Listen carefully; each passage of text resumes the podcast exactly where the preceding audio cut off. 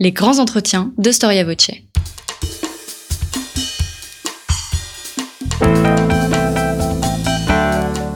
Une émission de la rédaction de Storia Voce.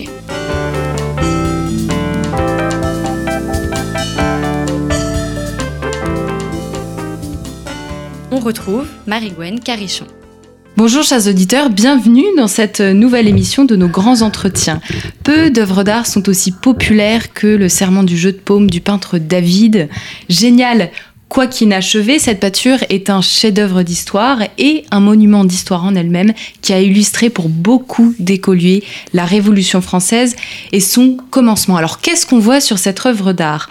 On a l'impression de voir les trois ordres d'Ancien Régime dans un élan fraternel qui, porté par un idéal commun, se retrouvent dans la salle du jeu de paume et jurent contre le roi de ne se séparer qu'après avoir rédigé une constitution. C'est le fameux épisode de la Révolution française, celui qui le commence pour beaucoup, le serment du jeu de paume, et qui se déroule le 20 juin 1789.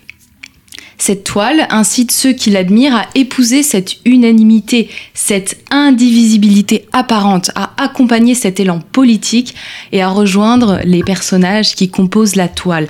Bailly, Robespierre, Maupetit, qui assurément participent à un événement d'une ampleur qui les dépasse, je dirais même qui les engloutit. Alors on n'a pas forcément envie de s'approcher et de scruter les visages qu'on pourrait imaginer dépassés, anxieux. On préfère rester sur cette impression de cohésion civique. Et d'ailleurs, est-ce que la Révolution française, ce n'est pas justement le reflet de la cohésion civique, de cet élan démocratique? Mais comme pour l'histoire, on, redoute euh, de regarder de près. La Révolution française est l'acte de naissance d'un monde nouveau, illustré par ce serment du jeu de paume, et l'un comme l'autre s'accompagne de bien des mythes et des rêves. On n'ouvre jamais la porte d'un monde nouveau sans que celle-ci ne grasse un peu, pour reprendre les mots du grand historien que je reçois aujourd'hui. Bonjour Emmanuel de Varescal. Bonjour, merci de me recevoir. Merci d'avoir répondu euh, à notre invitation. Est-il utile de vous présenter encore une fois? Vous êtes historien de renom, spécialiste du 18e et du 19e siècle, plus précisément de la fin de l'Ancien Régime, de la Restauration et de l'Empire, et vous êtes professeur à l'école pratique des hautes études. Une première question qui va répondre à mon lancement. Qu'est-ce que vous ajouteriez à ce que j'ai dit sur le tableau de David? Qu'avez-vous à dire? Et vous, qu'est-ce que cette toile vous inspire? C'est un tableau euh, impossible. Vous avez dit qu'il était inachevé. En effet, David présente le dessin préparatoire euh, qui se trouve euh, au musée du Louvre. au salon de 1791, mais nous n'en avons plus qu'une, en fait, une copie peinte qui est incomplète et une reprise sous forme de fresque qui se trouve dans la salle du jeu de paume de Versailles, réaménagée sous la Troisième République dans les années 1880. Euh, pourquoi est-ce que c'est pourquoi est-ce que c'est un, tableau inachevé? Parce qu'au fond, euh, David n'a pas réussi à saisir le moment, ce moment du 20 juin 1789, dans la mesure même où lui-même euh, a changé de position, devient conventionnel régicide, que la révolution va trop vite euh, pour qu'il puisse arriver à fixer ce moment. Donc il a transformé au fond euh, ce moment en une sorte d'allégorie. Euh, c'est le premier grand tableau allégorique de l'histoire de la Révolution française, et peut-être l'un des seuls d'ailleurs. Et Michelet, sur ce plan, a parfaitement raison en disant que euh, la, peinture d'histoire, la grande peinture d'histoire, ne dira jamais et ne peut dire la vérité de l'histoire. Et c'est exactement le cas de David. D'abord, du point de vue des inexactitudes, elles sont nombreuses. David fait figurer dans une des tribunes euh, du jeu de paume euh, le journaliste Marat qui n'était pas présent euh, le 20 juin 1789 à Versailles. Il fait figurer dans cette espèce de trilogie sainte qui regroupe les les trois personnages principaux de l'ordre du clergé, c'est-à-dire Don Guerre, le pasteur Rabot Saint-Étienne et l'abbé Grégoire. Euh, parmi ces trois personnages, dont Gerl, qui était député suppléant euh, de l'ordre du clergé à l'Assemblée nationale ou aux États généraux, n'était pas présent. Il n'arrivera que plus tard, dans les derniers mois de 1789, il n'était pas présent au jeu de paume. Mais cette trilogie sainte, ce que j'appelle cette trilogie sainte, qui est au premier plan, qui figure au premier plan, n'oublions pas tout de même que euh, euh Bailly, euh, qui prête serment euh, debout sur une table, nous tourne le dos dans le tableau et que nous avons une sorte de demi-cercle parfait, cette, cette allégorie du serment laïque, bras levé de la part de l'ensemble des députés, à l'exception du traître qui est au fond le premier dissident de la Révolution française qui créera beaucoup de dissidences, qui est ce, ce, ce fameux Martin Dauch, euh, député du sud du sud-ouest du royaume, qui euh, qui qui a inscrit son nom comme opposant, ce qui est découvert assez rapidement euh, par les euh, secrétaires de l'Assemblée nationale, euh, et c'est ce qui lui vaut une certaine animosité au point que Bailly, le président président de l'Assemblée sera obligé de l'exfiltrer et de le faire sortir de la salle par une porte dérobée. Euh, donc on a, euh, d'un point de vue allégorique, on a euh, à la fois le renversement de, de, sacralité, de la sacralité monarchique à la, à, la laïcité, à la sacralité de l'Assemblée nationale. On a cet enthousiasme euh, et cette, cette présence orageuse de l'utopie, parce que, autre inexactitude de la part de David, il fait figurer par une des fenêtres ouvertes de la salle du jeu de paume, euh, il figure un éclair qui s'abat sur la chapelle royale, car on voit au loin, au second plan, la chapelle royale du château de Versailles, euh, euh, alors même que lorsqu'on consulte les archives de l'Observatoire de Paris et qu'on s'intéresse au temps qu'il faisait, euh, je veux dire le temps dans le sens du climat. Hein.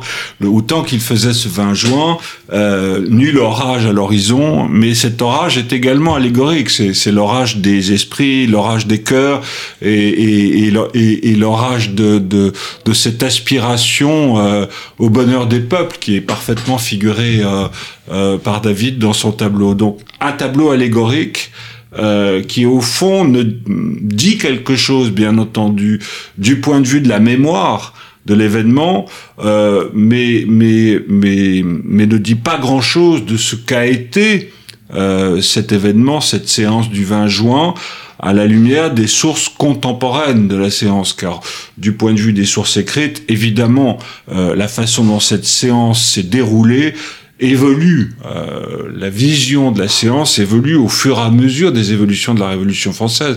Mais on comprend les embarras de David. Euh, Bailly, qui préside l'Assemblée nationale, va monter sur l'échafaud. Un certain nombre des, grands ténors euh, du tiers-État qui figurent sur le tableau euh, vont monter sur l'échafaud. Vous savez, c'est cette fameuse phrase de, de, de Vergniaud, euh, la révolution euh, euh dévorera ses enfants à, à mesure. Et et à un moment donné, David se retrouve dans, un, dans une impasse, alors même qu'il a demandé aux différents protagonistes de ce serment du jeu de paume euh, de le voir dans son atelier, et alors même qu'on reconnaît parfaitement la figure de Mirabeau est centrale. pourquoi est-elle centrale dans le tableau de David? Parce que Mirabeau est au sommet de sa popularité lorsque David esquisse euh, ce dessin, à la demande d'ailleurs d'un des participants de la journée du 20 juin, du Euh, qui est l'un des membres du club des Jacobins, et c'est au club des Jacobins que Dubois-Crancé euh, euh, propose l'organisation d'une souscription nationale à l'exécution de ce tableau que Dubois-Crancé, que les Jacobins voient dans un très grand format et qui est à l'avance donné à l'Assemblée nationale et qui devait au départ figurer euh, peut-être dans la salle du manège euh, des Tuileries à l'Assemblée nationale. Euh, ce tableau n'existera jamais. Je vous ai dit qu'il en existait une copie qui, je crois, est à Bruxelles, qui est une copie tardive, qui probablement est contemporaine des débuts de la Restauration.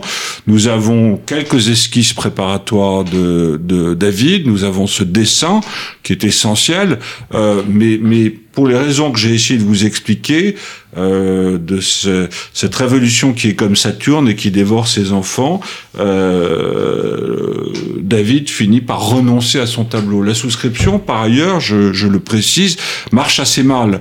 Euh, je l'ai étudié de près, j'ai même retrouvé des bons de souscription, mais cette souscription euh, à ce qui devait être la gravure tirée de la peinture va finir par être un échec pour les mêmes raisons que celles que j'ai indiquées tout à l'heure. La révolution va trop vite. Euh, 7 jours, c'est le titre de votre livre, donc 17 au 23 juin 1789. La France entre en révolution. Pour vous, ces 7 jours sont euh, les 7 jours qui symbolisent et les 7 jours qui euh, font entrer la France dans ce monde nouveau. Ce sont les jours les plus importants de cette période révolutionnaire? Oui, en, réalité, au début, je voulais, euh, euh, comment dire, euh, euh travailler sur euh, deux moments de la Révolution. J'ai commencé par choisir, je dirais, un des moments de la terreur les plus les plus dramatiques, qui est celui du procès de Marie-Antoinette. Euh, et donc j'ai publié un livre qui lui est consacré, qui s'appelle Juger la reine. Donc ce procès qui dure sur trois jours, du 14 au 16 octobre 1793. Et puis euh, j'avais la ferme intention de travailler sur euh, un moment consacré au début, au commencement de la Révolution française, à la promesse de 1789, à, à l'enthousiasme.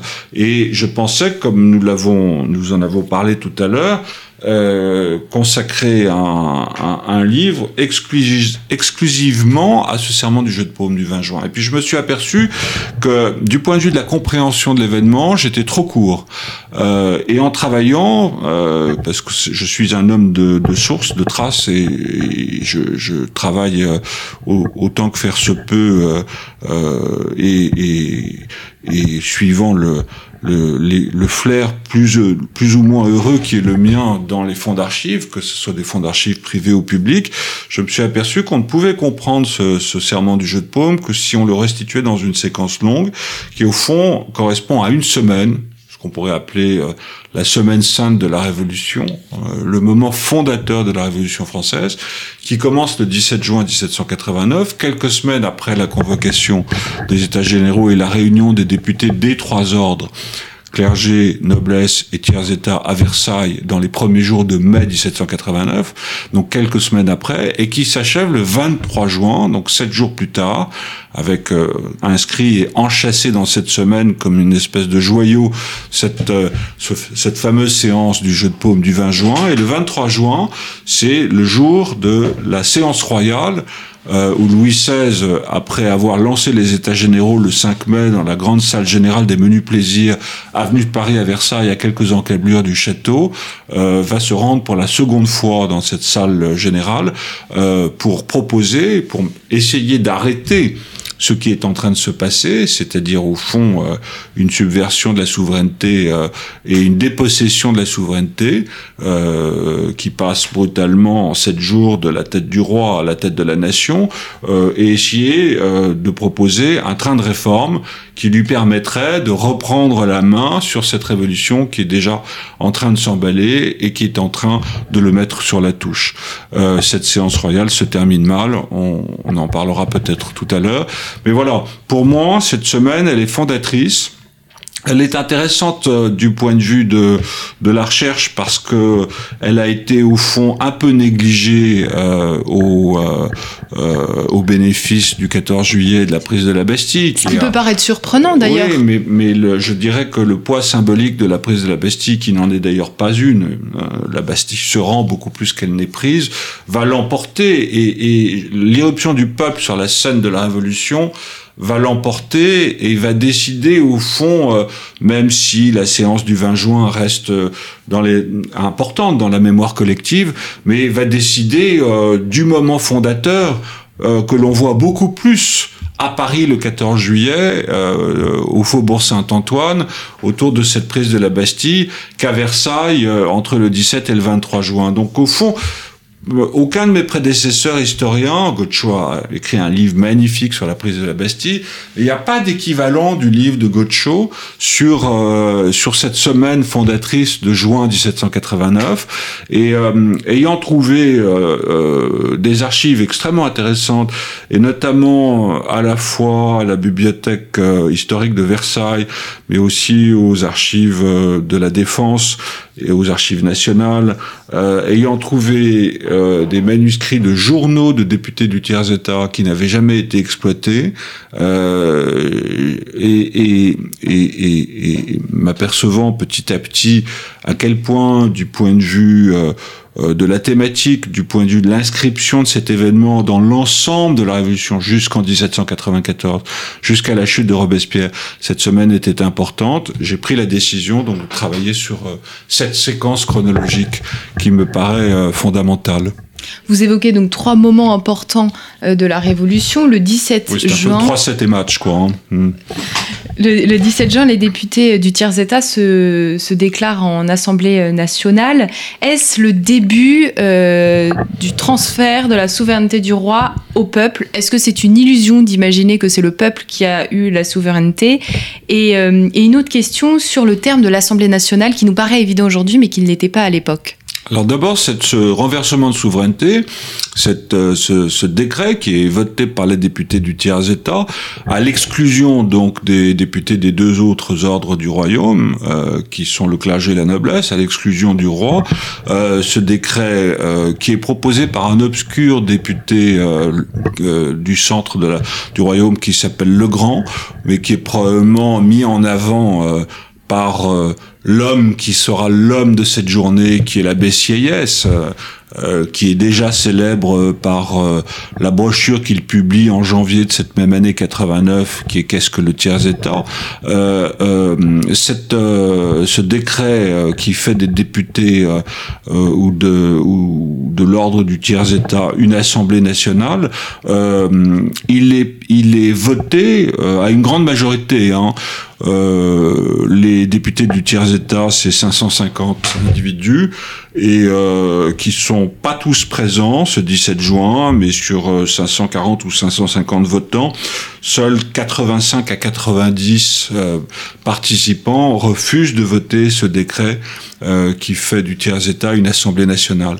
Euh, mais cette assemblée nationale, elle est promulguée au nom de la nation et pas au nom du peuple, euh, puisque je reprends et je rebondis sur ce que vous me dites tout à l'heure. Euh, et elle donne déjà à penser euh, à ce que seront les relations compliquées et conflictuelles entre les représentants de la nation, qui sont ces 550 députés du tiers-État, le 17 juin, et le peuple, qui est d'ailleurs euh, évoqué de façon assez abstraite. De quel peuple s'agit-il? Euh, On rejoint un petit peu l'idée de l'utopie. On sait que toute l'histoire de la Révolution sera euh, euh, une histoire euh, à la fois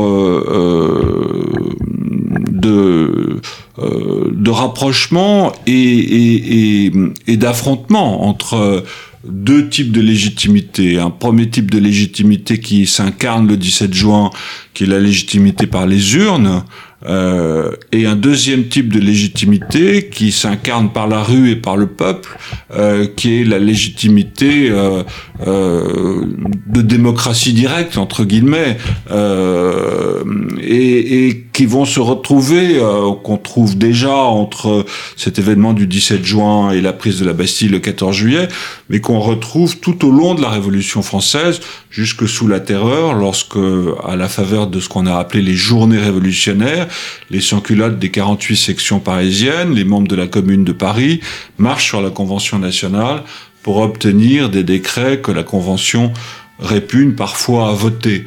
Euh, ce sont les fameuses grandes journées de septembre, d'octobre 93. Euh, euh, et, et, donc, ce, euh, je dirais, cet antagonisme, euh, euh, ce conflit de légitimité, il est au cœur du processus révolutionnaire. Il en, il en est presque, il en forme presque le combustible. Et, et ça démarre le 17 juin. Lorsqu'on lit les, les écrits dans les discours du, des jours qui ont précédé, du 15 au 17 juin, et aussi dans les brochures publiées par euh, les protagonistes de cette journée, par les, les, les grands personnages de cette journée du, du, 17 juin comme Barnave ou comme Sieyès, ceux-ci euh, euh, prennent grand soin à distinguer la nation du peuple. Pour ces députés, la nation, c'est la partie éclairée, lisante et écrivante du peuple. Ces députés, il faut un peu regarder quelles sont leurs origines ils appartiennent euh, à la part moyenne du tiers-État au fond. Et ils sont euh, très majoritairement issus de milieux euh, juridiques, euh, qui, ce qu'on appelle la basoche à l'époque, qui tournent autour euh, des parlements, que ce soit des avocats, euh, des conseillers, des procureurs, des lieutenants civils ou criminels. ce sont des hommes de droit et de magistrature pour euh, quasiment 400 d'entre eux sur les 550 ou 600 euh, qui euh, figurent aux États généraux en mai et juin 1789. et on le, on le voit très bien dans les écrits qu'il publie dans les mois qui précèdent la convocation des États généraux, cette distinction qui est faite. Et ce rapport, je dirais, qui est un peu celui du chat et de la souris, entre ces députés et le peuple, encore une fois, pris dans son acception euh, euh, abstraite, euh, à la fois cette nécessité de, de, de, l'irruption du peuple sur la scène de la Révolution et en même temps cette méfiance de la part des députés du tiers-État vis-à-vis de, de, du, rôle toujours dangereux que, que le peuple peut jouer. Et je dirais pour tirer un trait et tirer une passerelle de, de l'époque de la Révolution aux époques contemporaines que nous vivons, nous vivons toujours. Sommes tout de même les, les champions du monde de, des manifestations de rue et de la grève, et nous, nous vivons toujours cette dichotomie, euh, euh cette valse hésitation entre une légitimité euh, de la rue et une légitimité des urnes. Et je pense que d'ailleurs c'est un des éléments d'explication de la crise démocratique que nous connaissons aujourd'hui. Euh, donc ça, c'est certainement un héritage de la Révolution et plus précisément un héritage de cette semaine de juin 89.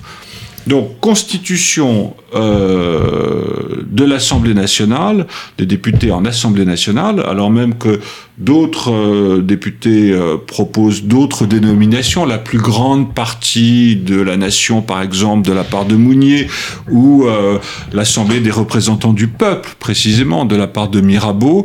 Non, c'est la, c'est la dénomination Assemblée nationale qui l'emporte, et lorsqu'elle l'emporte, au fond, vis-à-vis du roi qui n'est pas présent et à qui on ne demande pas euh, de, de, valider le décret, de donner sa sanction au décret, euh, c'est déposséder le roi de la nation. Euh, L'une des légitimités fondatrices de la royauté, c'est une légitimité d'incarnation. Le roi ne fait, le monarque ne fait qu'un, le souverain ne fait qu'un avec la nation. Et c'est en cela que euh, la souveraineté lui appartient. Et d'ailleurs Louis XVI y tiendra au point de le redire quelques jours avant la prise des Tuileries, euh, le 10 août 1792, euh, dans sa proclamation du 3 août 1792, si mes souvenirs sont bons, je ne fais qu'un avec la nation. Précisément, non. Euh, les députés du tiers-État le séparent de la nation dès le 17 juin. Euh, il, non seulement il le sépare de la nation, mais il lui retire l'une de ses prérogatives qui est au cœur de l'absolutisme monarchique, qui est celle de lever l'impôt, puisqu'il déclare les impôts royaux illégaux et qu'il mette la dette publique, on sait que c'est ce cette question de la dette et surtout du déficit des comptes publics euh, qui conduit à la convocation des États généraux et, à la Révolution, ces députés du tiers-État, après s'être constitués en Assemblée nationale, euh, à la demande de, de, de euh, euh, mettent la dette publique sous l'honneur et la protection de la nation. Euh, donc c'est c'est déposséder aussi le roi de l'un de ses pouvoirs régaliens les plus importants, qui est, euh, comme je l'ai dit, le pouvoir, celui de lever l'impôt. Mais en amont, lorsque le roi convoque euh, les États généraux, est-ce qu'il voit pas dans ces États généraux une menace pour sa souveraineté, une menace pour son pour la monarchie? Euh, il, faut, il faut dire un mot de la position du roi. Euh, Louis XVI a été un roi de ministériat, un peu comme l'a été Louis XIII avec Richelieu. Euh, c'est ce que j'essaye d'expliquer. Je, je, je, pense que pour comprendre un événement comme celui-là, celui de cette semaine de juin, il faut faire le tour de la question, c'est-à-dire le regarder des deux côtés, à la fois évidemment du côté de la Révolution, mais aussi du côté de la famille royale, de la cour, des ministres, euh, de la noblesse, euh, d'une partie du clergé qui va très vite s'opposer à, à, à, cet acte fondateur euh, de, de la Révolution française. Et euh, ce, ce roi Louis XVI donc qui monte sur le trône à la mort de son grand-père Louis XV en 1774, euh, est un, un, un, roi qui gouverne euh, par le par le par le hum, comment dire euh, par la confiance qu'il accorde à ce qu'on appelait un, un, un, ministre principal. Euh, ça sera Vergène, son ministre des Affaires étrangères, qui le conduit euh, vers une intervention française auprès des insurgents américains euh, contre l'Angleterre à partir de 1778. Donc c'est aussi un roi de guerre. Louis XVI, on a toujours l'impression que c'est un roi hésitant parce que la figure de Louis XVI est très marquée par la période révolutionnaire et au fond la période révolutionnaire où les écrits contemporains de la Révolution déforment euh, euh, profondément l'image qu'on qu devrait avoir de ce roi euh, tel qu'il était avant la Révolution, avant 1789. Donc ce roi qui accorde difficilement sa confiance, qui est un roi secret, un roi du secret, qui a une, à la fois une jalousie de son pouvoir et, et, en même temps une forme de soupçon par rapport à, à, aux différentes personnes qui figurent dans ses conseils, accorde difficilement sa confiance et l'accorde à un principal ministre, Vergène comme je l'ai dit, puis Calonne qui sera son contrôleur général des finances dans les années 1780 jusqu'au jour où Calonne euh, doit euh, quitter le pouvoir en 1787 alors même que Vergène meurt. Euh, et donc euh, Louis XVI se retrouve euh, comme le roi est nu si j'ose dire et, et, il se retrouve dans l'obligation après la, le court épisode de, du, du ministère Leménide Brienne il se retrouve dans l'obligation de prendre un ministre qu'il avait déjà qui avait déjà été son ministre euh, comme directeur des finances au début des années, à la fin des années 1770, qui est Jacques Necker, ce banquier suisse très populaire.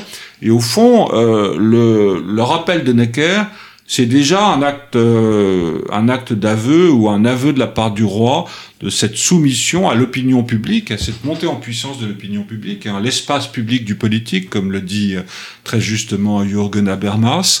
Euh, et Louis XVI rappelle Necker à contre-coeur, il ne l'aime pas, il s'en méfie, et il se retrouve au sein d'un conseil qui est profondément divisé.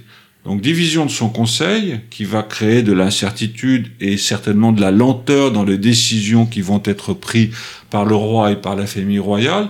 Division au sein même de la famille d'ailleurs, euh, entre le roi, euh, ses frères, ses deux frères cadets, les futurs Louis XVIII et Charles X, mais aussi les princes du sang, le prince de Condé, le duc de Bourbon, le prince de Conti, euh, qui sont tous euh, vent debout contre la convocation des États généraux, mais en même temps obligation de la part du roi de convoquer ces États généraux pour des questions qui sont des questions d'équilibre financier, des comptes du royaume.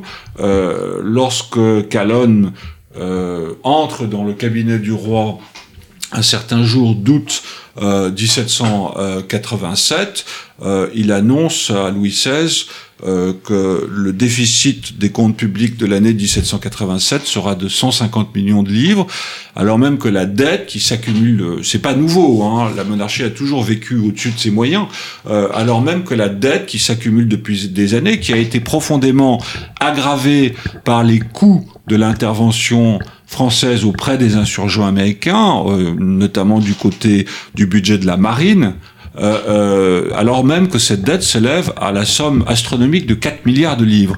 Euh, donc, dans l'esprit de Louis XVI, alors même que Louis XVI est en but à l'opposition des parlements, qui refusent euh, euh, d'enregistrer de, euh, les mesures de réforme financière, notamment du point de vue de l'impôt et de l'égalité de l'impôt qu'il propose via le grand plan de réforme de son ministre Calonne qui date de 1787, euh, Louis XVI est acculé à l'obligation, et là encore à contre-coeur, de, de convoquer les États généraux. Mais je pense que le roi qui par ailleurs est affecté par un drame familial, et je voudrais en, finir pour essayer de, de, boucler ce petit portrait très court que, que je tente de, Louis XVI. Euh, le roi et la reine perdent leur fils aîné à Meudon le 4 juin.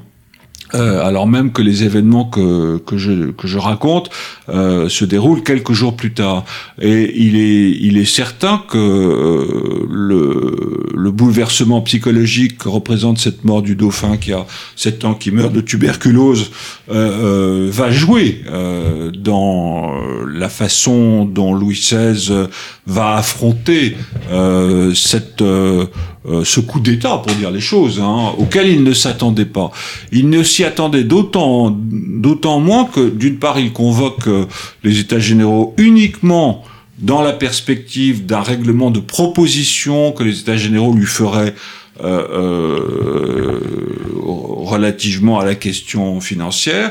Euh, et que ces États généraux euh, n'ont pas été convoqués depuis 1614, euh, et que la réglementation qui est publiée par le par le roi et son conseil est une réglementation du point de vue du processus électoral euh, qui est extrêmement risqué, ce dont probablement le roi ne se rend pas compte, euh, dans la mesure même où euh, les les collèges électoraux les, les, collèges électoraux qui sont convoqués au sein des bailliages sont livrés à eux-mêmes euh, où l'administration royale est extrêmement peu présente dans l'organisation de ces élections.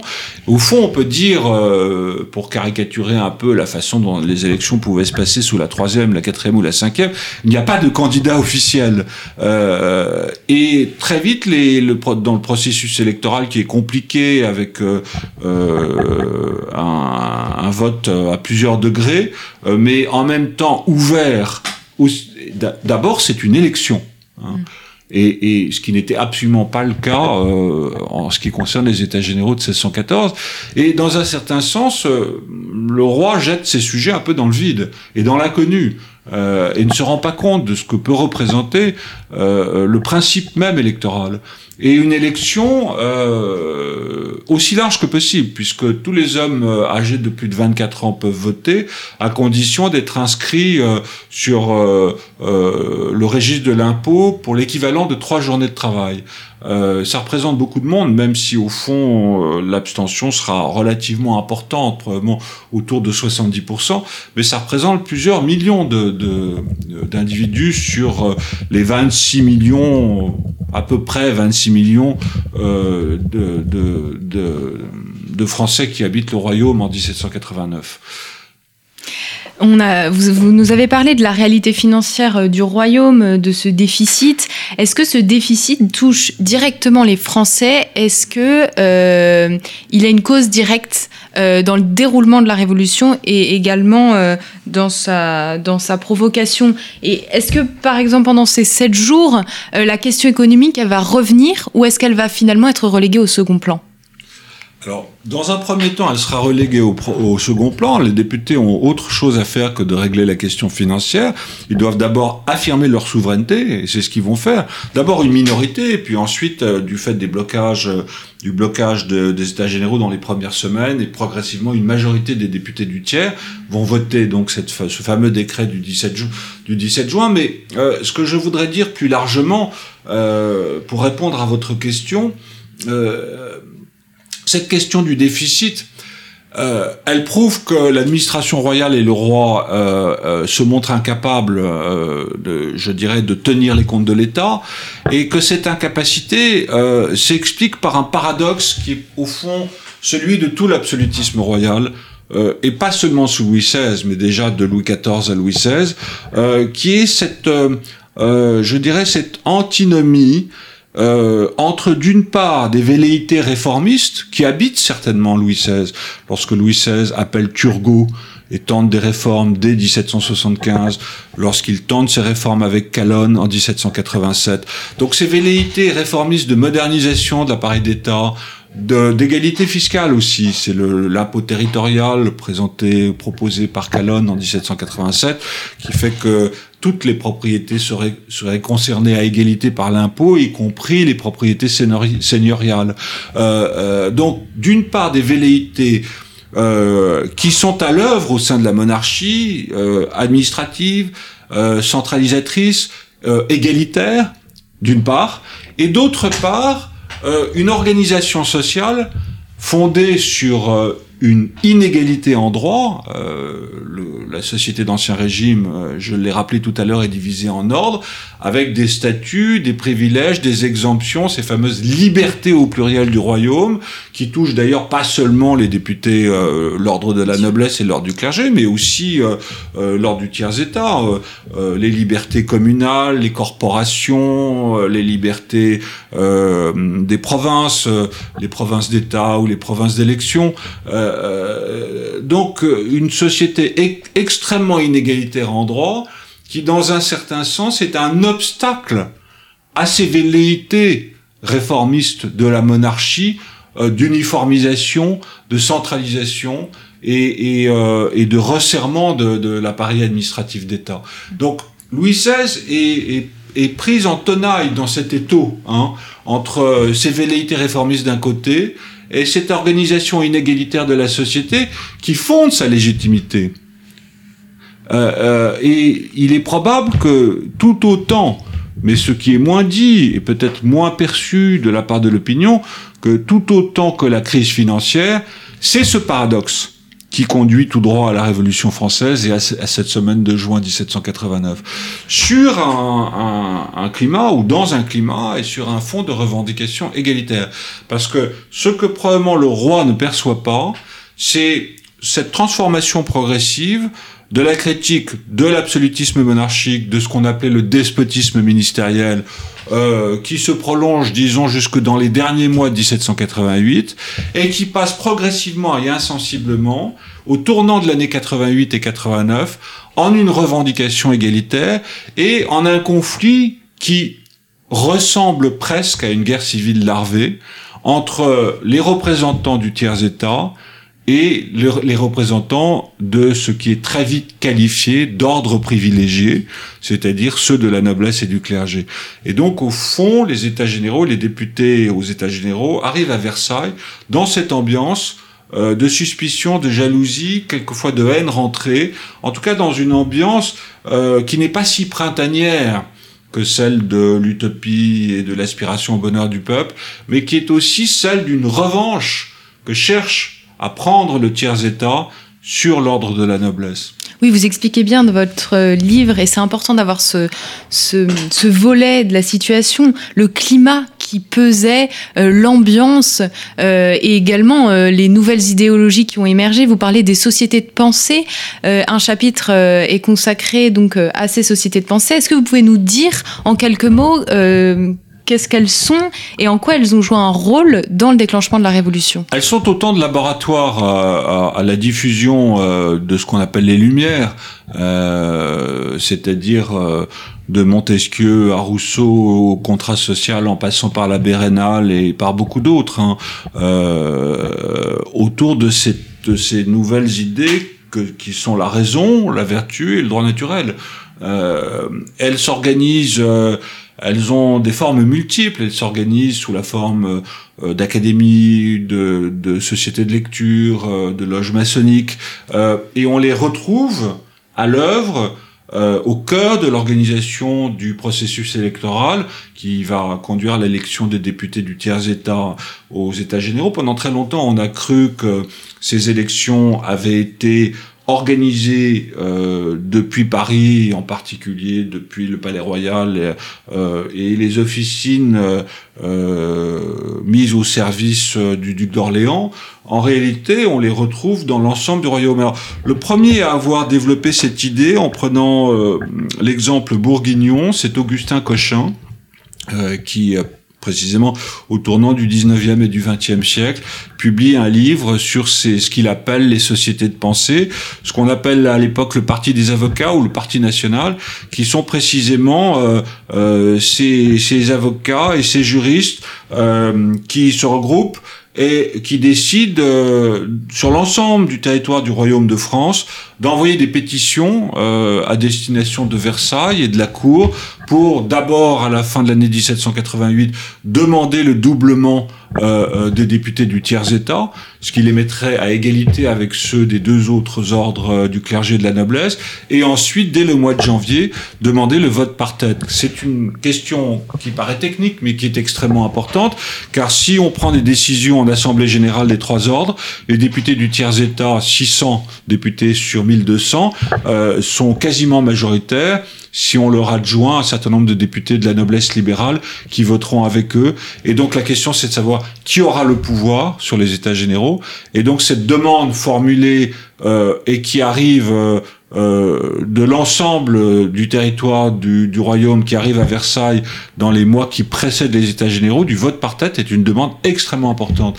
Et donc ce sont ces, ces, ces petits groupes euh, d'avocats et de juristes que l'on retrouve dans toutes les grandes villes du royaume au cœur du processus électoral et qui auront cette intelligence euh, euh, dans la mesure même où l'élection est tout de même quelque chose de parfaitement inouï et inédit euh, du point de vue des traditions du royaume, qui vont avoir cette, intelligence d'organiser ces élections sur fond d'émeute. Hein. Vous insistez bien sur, ce climat et c'est important de voir que tous les ordres sont chamboulés et la révolution prend vraiment non seulement euh, tous les ordres, mais également toute la France. Ça ne concerne pas que Paris. Je, je ne reste pas cantonné dans le récit que je fais de ces sept jours euh, dans la salle euh, générale de, du, des menus plaisirs de, des États généraux.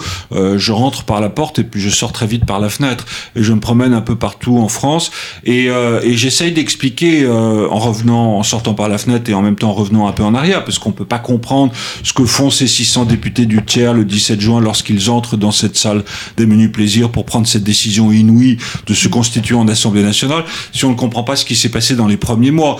Euh, le processus électoral que j'ai essayé de vous décrire très très sommairement s'inscrit euh, sur un fond de révolte euh, qui se multiplie depuis euh, le mois de janvier et qui s'explique par une double crise, une crise frumentaire, c'est-à-dire que les, les, récoltes précédentes ont été très mauvaises et que le prix du, plein, du pain ne cesse d'augmenter. Il représente 6 sols la livre à Paris euh, en juillet 1789. Il a Donc doublé les gens, les gens ont Oui, oui, le, le nombre des errants ne fait qu'augmenter dans les premiers mois de 1789, et cette part, euh, je dirais, euh, euh, flottante de, de la population française, euh, que l'on retrouve de plus en plus dans les grandes villes, qui envahit les, les, les, les, les villes principales, à commencer par Paris, va jouer un rôle certain dans le processus révolutionnaire, euh, et en l'occurrence en juillet 1789. Et puis cette crise frumentaire provoque tout naturellement une crise fiscale. Euh, car plus euh, le prix du pain augmente, plus la fiscalité pèse lourdement euh, sur la population rurale. Hein. 80% de ces 26 millions d'habitants euh, vivent de la terre. et, et on, on, a, alors je ne l'ai pas fait, mais certains de mes prédécesseurs ont calculé que la part de l'impôt, pas seulement l'impôt royal, mais l'impôt seigneurial, l'impôt clérical, c'est la dîme, représente entre 30 et 50% du revenu paysan à la fin des années 1780. Euh, donc euh, cette double crise frumentaire et fiscale va provoquer une multiplication des émeutes sur l'ensemble du territoire du royaume. Euh, je les ai étudiées en particulier dans le Midi, avec euh, euh, un déchaînement de violence et, qui évidemment n'a pas grand-chose à voir avec la violence euh, terroriste de 93, mais qui est déjà présente et, et qui va perturber euh, la tenue de ces élections, de ces collèges électoraux euh, dans toutes les dans tous les bailliages du royaume. Les, les, les comment dire les assemblées électorales vont être envahies par le le peuple des villes et, et avec ce que ça peut représenter de pression, de peur et aussi ce que ça peut représenter d'abstention. Et ça explique peut-être en partie euh, ce, cette, cette, très forte abstention qui préside euh, au processus électoral euh, de 1789. Le 17 juin, donc je, répète, euh, les députés du tiers-État se déclarent en Assemblée nationale. Et le 20 juin, ils se retrouvent euh, dans la salle du jeu de paume. Alors c'est vrai qu'on a ça nous paraît évident aujourd'hui, mais pourquoi est-ce qu'ils se retrouvent dans une salle de jeu pour créer une nouvelle constitution qui va servir de prétexte à tous les événements euh, euh, de la Révolution, que ce soit la terreur et après euh, le retour de la paix, qui devient un vrai fondement en fait de, de l'idée de la nation que ces révolutionnaires se font. Qu'est-ce qui se passe le 20 juin 1789 et qu'est-ce qui les mène au 23 juin? Euh, cette séance où on, prête à Mirabeau cette phrase Nous sommes ici par la volonté du peuple et euh, nous en sortirons que par la puissance des baïonnettes. Alors d'abord le, jeu de paume. Toutes les villes du royaume ont un jeu de paume. C'est ce qu'on dit. On, appelait ce jeu de paume le jeu des rois et le roi des jeux. Euh, c'est un quelque chose qui est à mi-chemin entre le squash et le tennis, si vous voulez. Euh, il existait donc une salle euh, du jeu de paume euh, à Versailles, qui se trouve euh, à quelques encablures de la salle des menus plaisirs. Et lorsque les députés du tiers-État se présentent à la grille de l'avenue de Paris pour tenir séance, comme Bailly l'avait promis la veille, ils retrouvent ces grilles fermées. C'est un, au fond, par un subterfuge ou un prétexte, inventé par le roi et son conseil, euh, d'aménager la salle en vue d'une séance royale qui est déjà décidée, mais dont euh, on ne connaît pas encore le jour. Euh, il s'agit d'aménager l'estrade royale, le dé royal, qui figurait déjà lors de la séance d'ouverture des États le 5 mai 1789. Et donc la salle est fermée. En réalité, c'est un un prétexte euh, qui est trouvé euh, par le, le, Conseil du roi et qui va rendre les députés euh, furieux et les amener à, à, à, chercher une salle de substitution euh, et à sur la proposition dans un tumulte que euh, je vous laisse imaginer euh, euh devant ces grilles fermées euh, de la salle des menus plaisirs, sur la proposition d'un personnage qui va prendre une certaine importance au cours de la Révolution qui s'appelle le docteur Guillotin, et qui invente euh, la machine du même nom euh, qui va servir à partir de 1792, euh, les députés se rendent à la salle du jeu de paume euh, et euh, prêtent ce serment qui est devenu fameux de ne jamais se séparer avant d'avoir donné une constitution au royaume. Euh, donc on franchit une étape supplémentaire. Euh, d'Assemblée nationale, on devient Assemblée constituante, permanente, car on ne se sépare pas, et indivisible, car le serment est prêté de façon unanime. Euh, cette indivisibilité de la révolution, cette indivisibilité de la nation, va évidemment euh, laisser assez peu de champ aux oppositions. Euh, cette indivisibilité va faire que les oppositions euh, vont tourner à, très vite à la trahison ou ou, euh, ou à la figure de l'ennemi de, de la Révolution puis de la République à partir de 1792 et explique en partie euh, le processus de la violence révolutionnaire qui se met en place. Ce qui explique aussi ce processus et qui est déjà à l'œuvre au cours de cette séance du 20 juin, c'est que contrairement à ce que décrit David dans son célèbre dessin, euh, les députés se rendent dans la salle du jeu de paume, la peur au ventre euh, et sous le coup d'une rumeur qui commence à, à, prendre de l'importance, qui est véhiculée par une presse qui est quasiment libre, hein. multiplication des pamphlets, des brochures depuis le mois de mai 1788, euh, et euh, qui véhicule euh, quelque chose qu'on va retrouver au cœur de la Révolution française, qui est le fantasme ou la réalité du complot contre-révolutionnaire. On parle déjà, dès les premiers jours de juin 89, du fait de l'opposition de l'ordre de, la noblesse euh, aux décisions que prennent euh, les députés du tiers-État, de complot aristocratique. Euh, la noblesse créerait volontairement la famine, elle serait en cheville avec les conseils du roi sur le point d'emporter la décision de l'arrestation des députés du tiers-État, de leur enfermement à la Bastille, sinon de leur renvoi dans leur province. Euh, la salle des États généraux aurait été minée euh, par la reine de façon à la faire sauter. Des canons auraient été placés sur la butte Montmartre de façon à bombarder Paris. Donc cette espèce de d'angoisse euh, qui est probablement vécu par les députés du tiers, explique en partie cette décision du 20 juin au jeu de paume. Et au fond, ce serment, c'est un, serment de conjuration, c'est-à-dire que les, les, députés se lient entre eux pour mieux se protéger contre une éventuelle réaction et réaction violente de la part du gouvernement royal.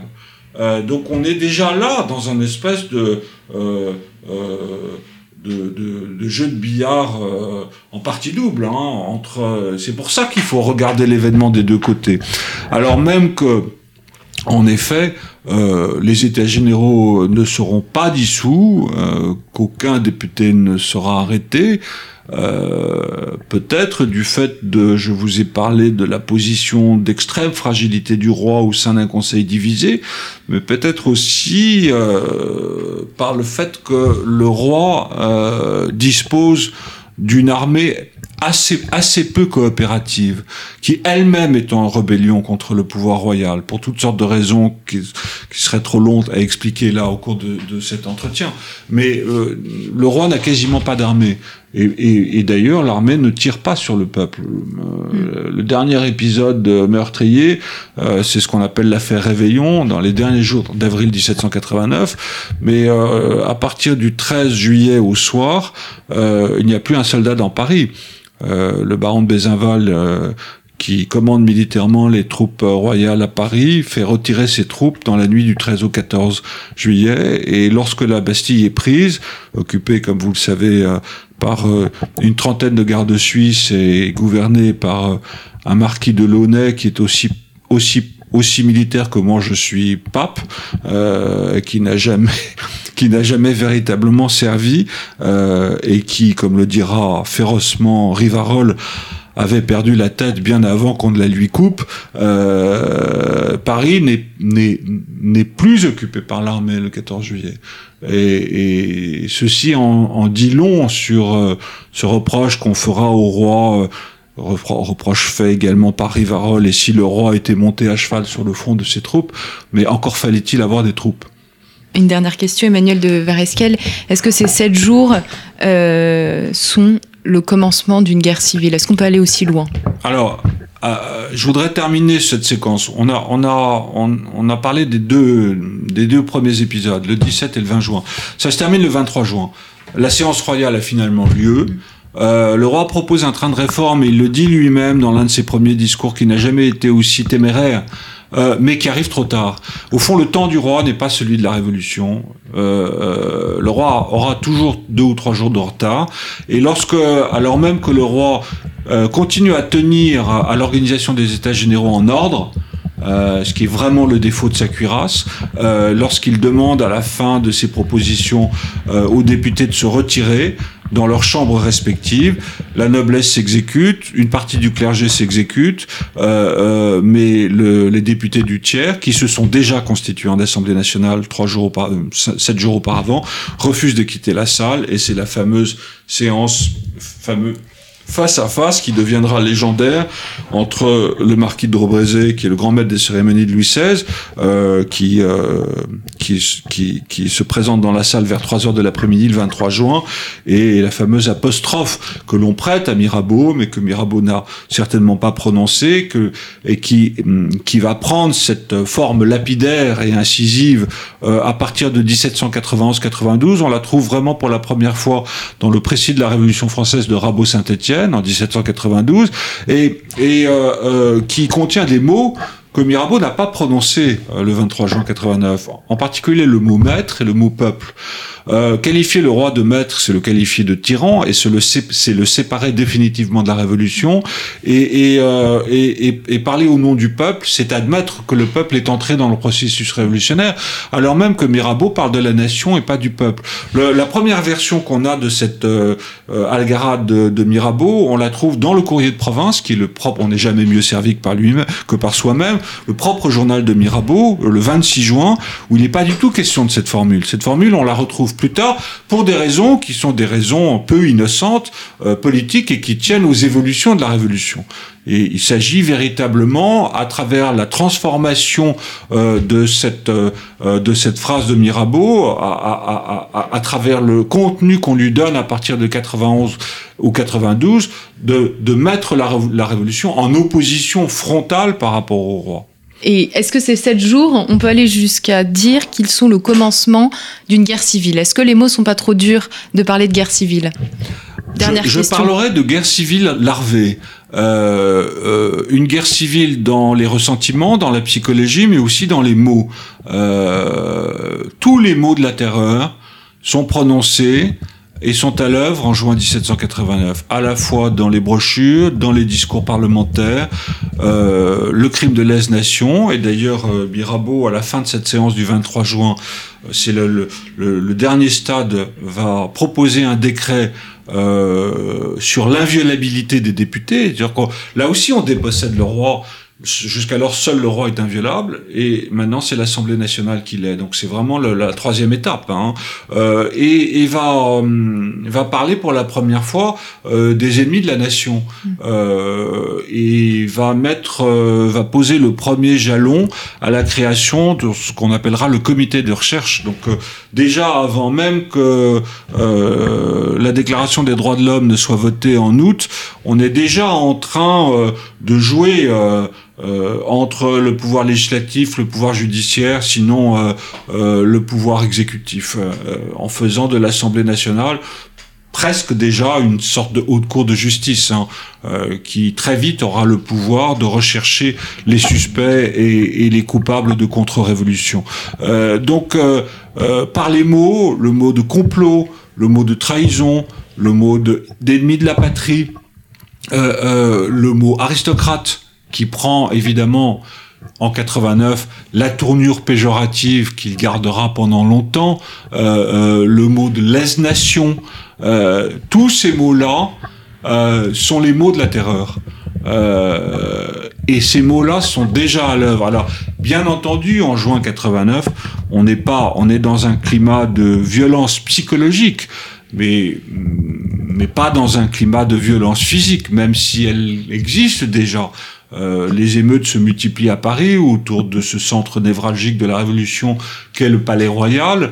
Euh, euh, il, est, il, il, y a des morts, mais pas, euh, mais pas comme, euh, comme sous la Terreur à partir de 1793. Et donc, je parlerai de guerre civile larvée euh, à travers le vocabulaire. Et je terminerai en disant que cette révolution, euh, telle qu'elle se met en place, telle qu'elle se constitue en juin 89, c'est une révolution des mots. Euh, Il y a un chapitre que, qui évoque oui, cette, question-là. Oui. Très très intéressant cette, euh, cette propension des députés du tiers-État aux abstractions, euh, cette fascination qu'ils ont pour les mots et pour les discours, car au fond, euh, ces députés ne sont souverains et Assemblée nationale que par des discours et des mots.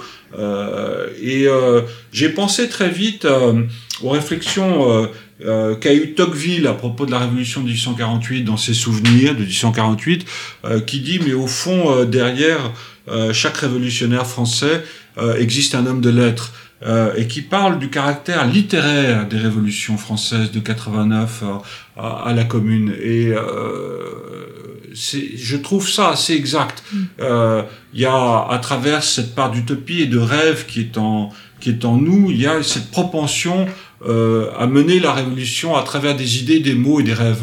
Mm. Merci Emmanuel de Varesquiel. Je vous en prie.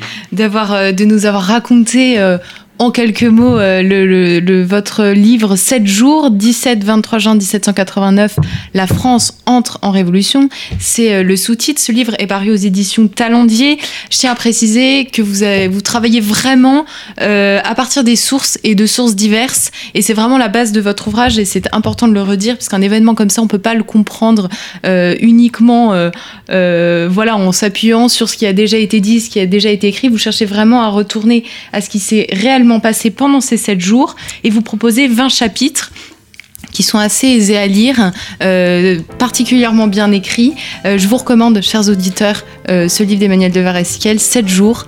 Je vous remercie pour votre écoute, pour votre fidélité et je vous dis à très bientôt pour une nouvelle émission de nos grands entretiens.